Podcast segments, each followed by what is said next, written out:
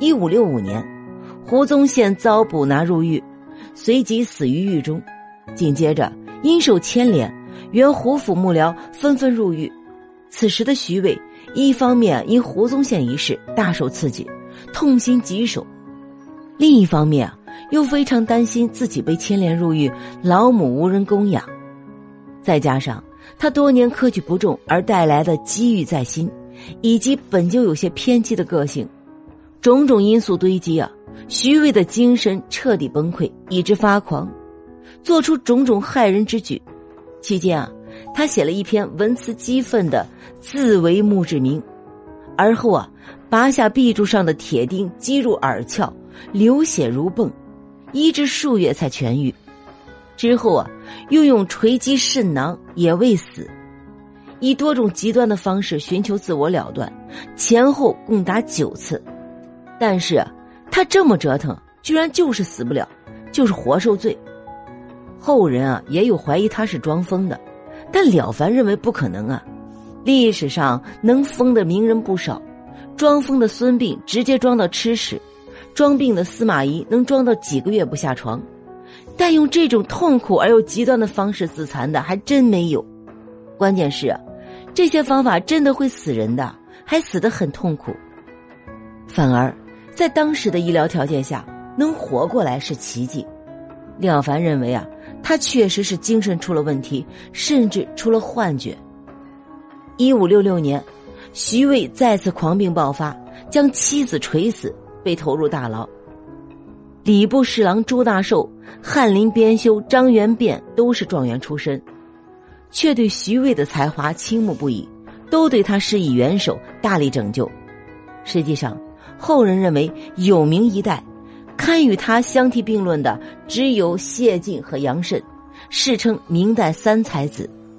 他也因之留得了一条残命，戴罪狱中。七年后啊，即万历元年。明神宗朱翊钧登大宝，大赦天下，经一众好友大力周旋，才得以出狱。在他入狱的第二年，曾因母丧短期出狱料理后事。或许，正是因为母亲的去世，以及他对母亲的那份巨大的愧疚与不舍，才将他最终从狂病中拉了回来。这一年，他已是五十三岁，须发皆白，形容枯槁，举目无亲，万念俱灰。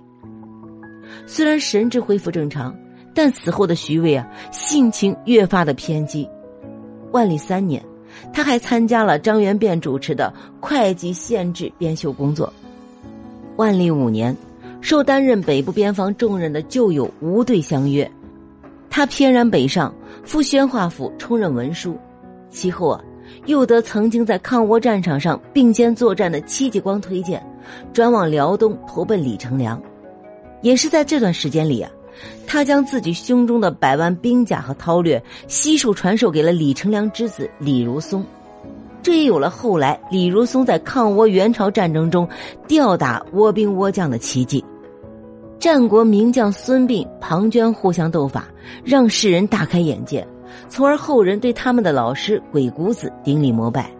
那么，无双名将李如松可以随心所欲的碾压倭寇。对于他的老师，是否也应该得到更多的敬意呢？关外的风霜寒苦，已经年近六旬、百病缠身的徐渭啊，难以久留。在谢绝了戚继光、李成儒多次挽留之后啊，徐渭回到了绍兴家乡。经北京回到家乡绍兴时啊，他受张元变之招，在北京停留过一段时光，但两人的相处并不愉快。原因是啊。他的个性张扬放纵，不能受传统礼法约束。偏偏啊，张元便是个性格严峻、恪守礼教的人，常常以封建礼教相约束。徐渭曾激愤地说：“杀人死不过敬上一刀，若如此，倒是要把我剁了成酱。”其后啊，他拂袖而去，回到了家乡山阴，自号为山阴布衣，或青藤道士、青藤老人、天池生。天池山人，天池余隐，金磊，金回山人，峨鼻山农，田丹水，田水月等等，在与诸多好友的往来中，徐渭坚持自行其事，不受任何约束的个性，几乎啊把所有的友情关系都搞得特别僵。后来，徐渭索性闭门谢客，有人到访便推门高呼：“徐渭不在。”张元便病故，徐渭去府上吊唁，佛官痛哭，完事啊自行离去，姓名也不留下。晚年的徐渭贫病交加。所写的字画大多被一众所谓门生晚辈或骗或抢，折损大半，日子过得也是饥一顿饱一顿，家中数千藏书全被点卖一空。但即便如此啊，他也绝不会登门求人。他的精神病啊也日益严重，时常自持利斧，毁面破头，污血横流。唉，他的精神问题啊就一直没好。这种发病就自残和伤人的狂躁型精神病患者，还真是太难相处了。万历二十一年，他在穷困潦倒中去世，终年七十三岁。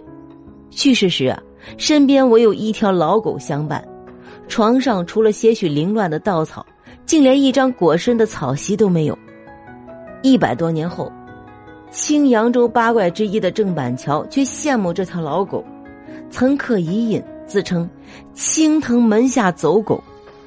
再过三百年，画坛巨匠齐白石老人又说：“青藤雪个大嫡子之画，能横涂纵抹，于心即服之啊！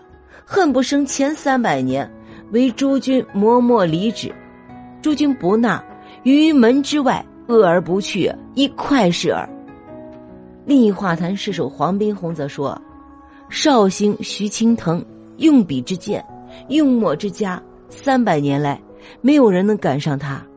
是的，徐青藤就是明代奇人徐渭、徐文长。徐渭平生有四幅，书法第一，诗第二，文第三，画第四。齐白石对于列在第四的画已是如此绝服，则其书诗文的造诣可想而知啊。对他的书法，陶望龄。称为奇绝，未有名一人。袁宏道则称啊，余不能书，而谬谓文长书绝在王雅仪、文仲正之上。不论书法而论书神，先生者成八法之散圣，自林之侠客矣。徐渭的话，泼墨写意，自成一家。翁方刚观赏他画的梧桐图。见其仅以泼墨笔法绘其一小部分，却使人马上联想到挺拔正直的参天梧桐，不由得击节大赞：“只才一尺数百尺，何以筑此青林庐啊？恐是磊落千丈气，夜半杯酒歌唏嘘。”甚至，徐渭将书法技巧和笔法融于画中，画中有书，书中有画。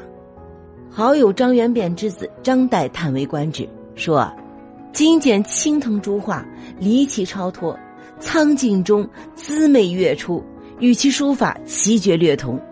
昔人为摩诘之诗，诗中有画；摩诘之画，画中有诗。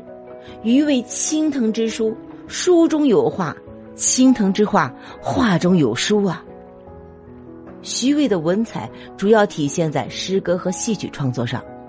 创作有杂剧及四声元，袁宏道尊他的诗为明代第一，汤显祖极力推荐他的戏剧。黄宗羲作《青藤歌》，赞叹徐渭的文采，说：“岂知文章有定价，未及百年见真伪。光芒夜半惊鬼神，急无中郎岂肯坠？一代奇才，身世坎坷如此。”西仔，西仔啊！本集播讲完毕，关注主播了凡先生，听书不迷路。